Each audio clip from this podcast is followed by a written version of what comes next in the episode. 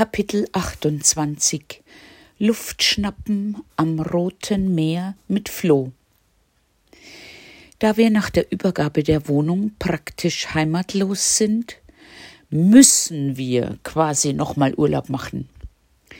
Tina weiß allerdings noch nicht, ob sie schon Sonntag wieder zur Schule muss. Das hängt davon ab, ob dieser Shafiq aus der Ära Mubarak als Präsident gewählt werden kann oder nicht.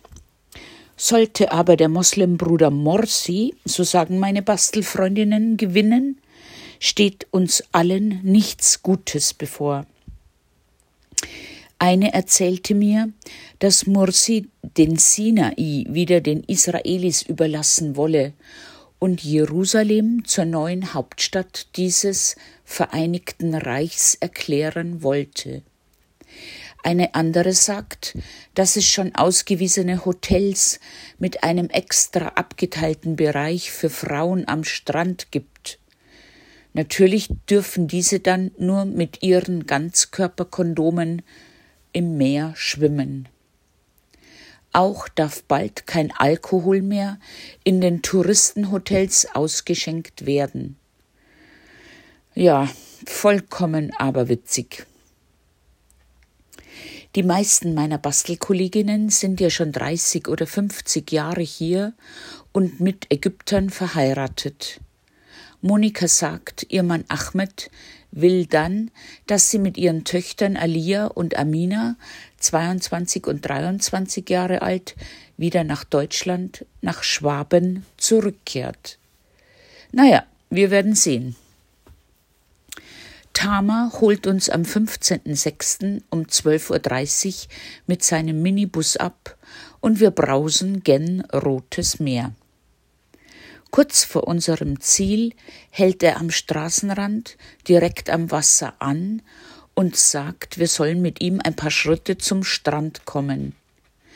Er pfeift ein paar schrille, hohe Töne und dann können wir in etwa 20 Metern Entfernung fünf Delfine sehen. Wir sind total beeindruckt und freuen uns, als wir sie noch beim Weiterfahren neben uns schwimmen und springen sehen. Unglaubliche Tiere. Das angesteuerte Romans Hotel ist in Ordnung. Die Zimmer sind sauber, das Essen gut.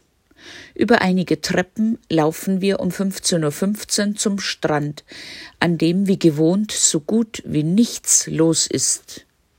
Flo hat ausgiebig Zeit, um Dennis zu ärgern und ihn bis zum Hals in Sand einzubuddeln. Später suchen die beiden Männer nach Krebsen und mieten dann ein Tretboot. Damit paddeln wir ein bisschen herum und genießen das türkisblaue, warme Wasser. Tina faulenzt und hängt die meiste Zeit im Netz. Nein, keine Hängematte. Aber sie und Dennis haben ja auch noch ein paar Schultage vor sich. Dafür ist Dennis umso aktiver. Jetzt ist er nicht mehr ohne Flossen und Taucherbrille anzutreffen. Das Meer ist sein neues Element. Schließlich ist er ja auch ein Fisch.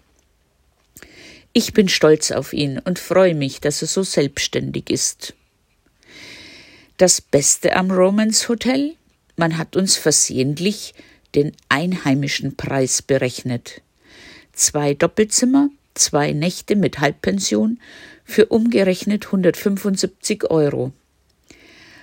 Aus dem Grund, weil ich bei der Online-Reservierung unsere Kairena Adresse angegeben hatte. Der Rezeptionist bemerkte diesen Fehler erst bei der Rückgabe unserer deutschen Pässe und dem anschließenden Bezahlen. Macht aber nix. Vielleicht gibt's ja doch sowas wie Gerechtigkeit. Am Samstag, 17.06. ist es dann auch schon wieder vorbei. Tama holt uns um 15 Uhr ab und wie jedes Mal berichtet er ausführlich über seine Familie, den unerfüllten Kinderwunsch und wie müde er sei. Er käme direkt aus Hurghada, davor aus Alexandria, hätte letzte Nacht nicht geschlafen.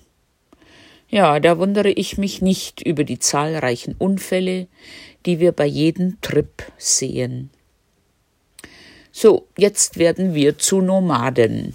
Vom 17. bis 19. Juni checke ich mit Flo im Flamenco Hotel in Samalek ein. Tina und Dennis dürfen in Monikas Wohnung in Mohandessin übernachten und fahren von dort mit dem Taxi zur Schule. Das Hotelzimmer im Flamenco ist okay. Alles sehr gediegen, jedoch mit fantastischer Aussicht auf den Nil, die Hausboote und das dahinterliegende Imbaba. Nur das Frühstück finde ich etwas einseitig, da nur auf arabische Besucher ausgerichtet. Am Dienstag, 19. Juni, fahre ich mit Dennis und Flo erstmals zum Al-Assa Park. Dieser wurde ab 1992 auf 30 Hektar auf einer ehemaligen Müllhalde erbaut und 2005 eröffnet. Tausende Kubikmeter, etwa 80.000 Lkw-Ladungen Erde mussten dafür bewegt werden. Finanziert wurde das Projekt von Prinz Aga Khan IV., dessen Vorfahren einstmals Kairo gegründet hatten. Es ist brutal heiß an diesem Tag und wir versuchen nur im Schatten zu laufen. Gott sei Dank haben wir ein paar Flaschen Wasser dabei. Dennis schwänzt die Schule wegen Bauchweh. Da tut ein Kneippbad in den künstlich angelegten Wasserläufen wahre Wunder. Die Grünflächen sind nur von wenigen Ägypterinnen besiedelt, die im Schatten unter großen Bäumen sitzen und picknicken. Der Park ist eine Reminiszenz an die historische islamische Gartenkunst, und ich finde es schade, dass wir nicht schon viel früher hier waren. Mir gefällt es hier. Da der Park etwas erhöht liegt, hat man eine wunderbare Sicht auf die umliegenden Stadtviertel, wie zum Beispiel Mokattam oder die Zitadelle. Auf der Rückfahrt zur Schule sucht Flo im Internet nach einem anderen günstigen Zimmer für uns beide. Und so ziehen wir ins Hotel Concorde.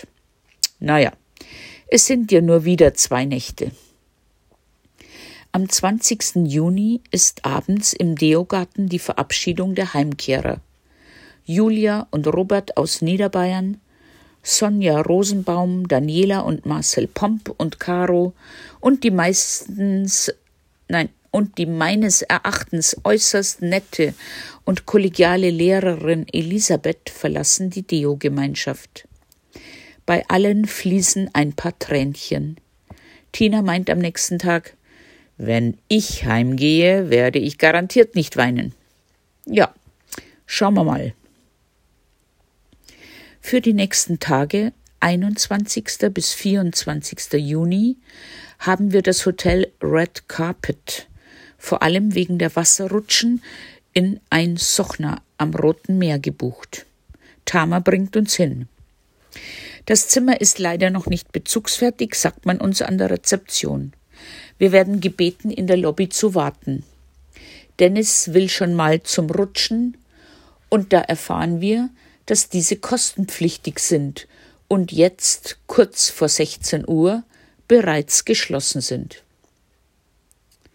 Nach fast einer Stunde Wartezeit und ohne uns etwas zu trinken anzubieten, führt uns ein Mitarbeiter auf unser Zimmer, vor dem noch immer die Putzeimer stehen. Ich bin schockiert. Alles ist weiß gefliest, immer noch knirscht der Sand unter den Sandalen. Es gibt nur einfachste weiße Einzelbetten, einen kleinen Tisch und zwei Holzstühle. Kein Bild an der Wand, keine Deko, keine Vorhänge. Es sieht aus wie ein Krankenzimmer auf einer Isolierstation. Ich gehe rückwärts wieder raus und sag zu Tina, Flo und Dennis da bleib ich keine Nacht. Sie finden es auch nicht toll, sehen aber an meinem Gesicht, dass es mir todernst ist und ich nicht mehr verhandlungsbereit bin. An der Rezeption werde ich etwas lauter. Ich teile der verdutzten Rezeptionistin mit, dass wir uns hier in keiner Weise wohl oder willkommen fühlen. Ich möchte von der Buchung zurücktreten und mein Geld zurück. Nach einer halben Ewigkeit rauscht der Hotelmanager an. Auch er kann mich nicht mehr umstimmen, bietet zuerst einen Kaffee und dann einen Ersatz in einem Schwesterhotel an. Der Transfer ginge allerdings zu unseren Lasten und selbstverständlich auch der Aufpreis. Macht nix, nur weg hier. Wir rufen wieder Tama an, aber er ist schon zu weit weg. Er will uns einen Freund schicken, der uns günstig transportiert. Nach einer halben Stunde taucht dieser Freund auf, und so quetschen wir uns mit unseren Rucksäcken in seinen Pkw, eine uralte, vergammelte Kiste ohne Stoßdämpfer. Egal. Nach einer halben Stunde sind wir etwa 30 Kilometer weiter südlich am Cancun Hotel. Ja, jetzt lassen wir's nochmal richtig krachen. Mit Flo's Sponsoring können wir drei Nächte in einer Villa mit eigenem Pool verbringen. Ganz schön dekadent. Das Haus ist relativ neu und sehr sauber, der Pool aber noch lausig kalt. Das weiß ich vom Pooltester Dennis. Nein, ich will an den Strand vorbei am großen Hotelkomplex, wo man auch Zimmer mieten kann und sich das Restaurant befindet. Dort sind wir mal wieder die einzigen, zumindest am nächsten Tag vormittags.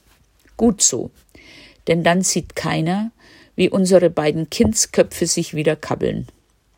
Zuerst wird Dennis im Sand verbuddelt und anschließend mit einer gefundenen Schnur gefesselt als Dennis schläft, dekoriert in Anführungszeichen ihn Flo mit Sonnenbrille, Kopfhörern und Haarbürste. Da fällt mir bloß ein, ach, was muss man oft von bösen Buben aus Max und Moritz. Abends bin ich mutig und schwimme nackig in unserem Pool. Schließlich ist es unserer aber nicht auszudenken, wenn mich jemand vom Hotel erwischen würde. Am 24.06. geht's mit Tama zurück nach Kairo. Der ganze Spaß kostete ohne Verpflegung über 500 Euro. Aber was soll's. Es waren schöne und lustige Tage am Meer und mit Flo. Wer weiß schon in diesen Zeiten, wie es weitergeht.